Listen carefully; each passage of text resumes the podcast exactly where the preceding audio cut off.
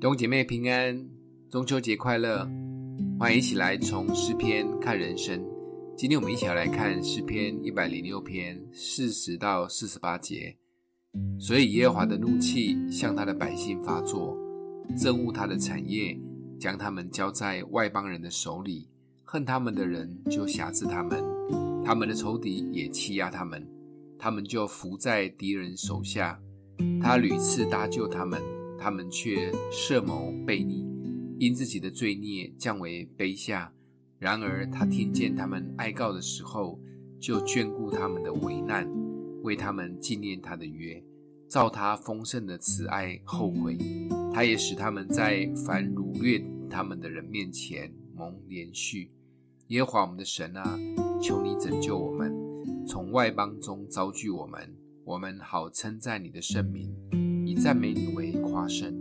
耶和华以色列的神是应当称颂的，从亘古直到永远。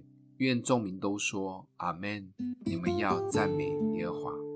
一百零六篇其实像是基督徒生命面对罪的写照，在开头及结尾都是用我们要赞美耶和华。但在中间的过程，却点出以色列人的悖逆。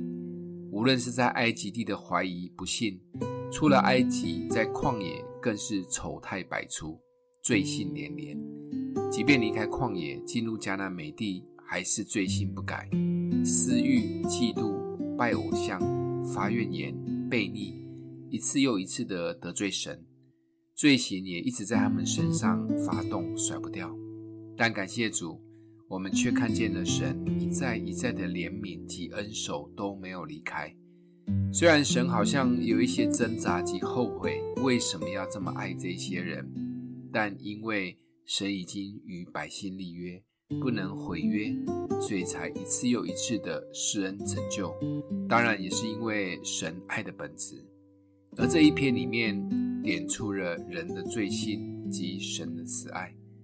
我们的一生都一直要面对罪的挣扎，不仅外在会犯一些神不喜悦的，特别是我们的口很难控制不去传舌、讲八卦，甚至很多隐藏在我们里面不好的心思意念，一再一再的纠缠我们，有时觉得很苦。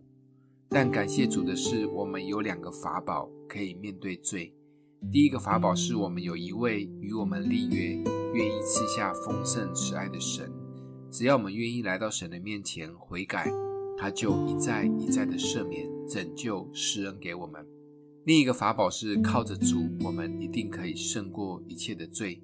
就像约翰一书五章四节里说的：“因为凡从神生的，就胜过世界；使我们胜了世界的，就是我们的信心。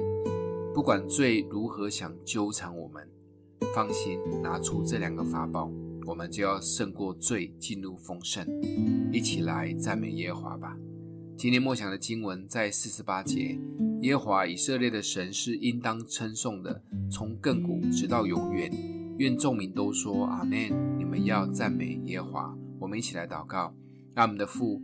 谢谢你与我们立慈爱的约，也帮助我们面对罪的纠缠时，能靠着你一次一次的胜过，即便失败了，也不放弃的来到你面前悔改，重新得力，让我们的生命越来越像你。奉耶稣基督的名祷告，欢迎订阅分享，愿上帝祝福你哦。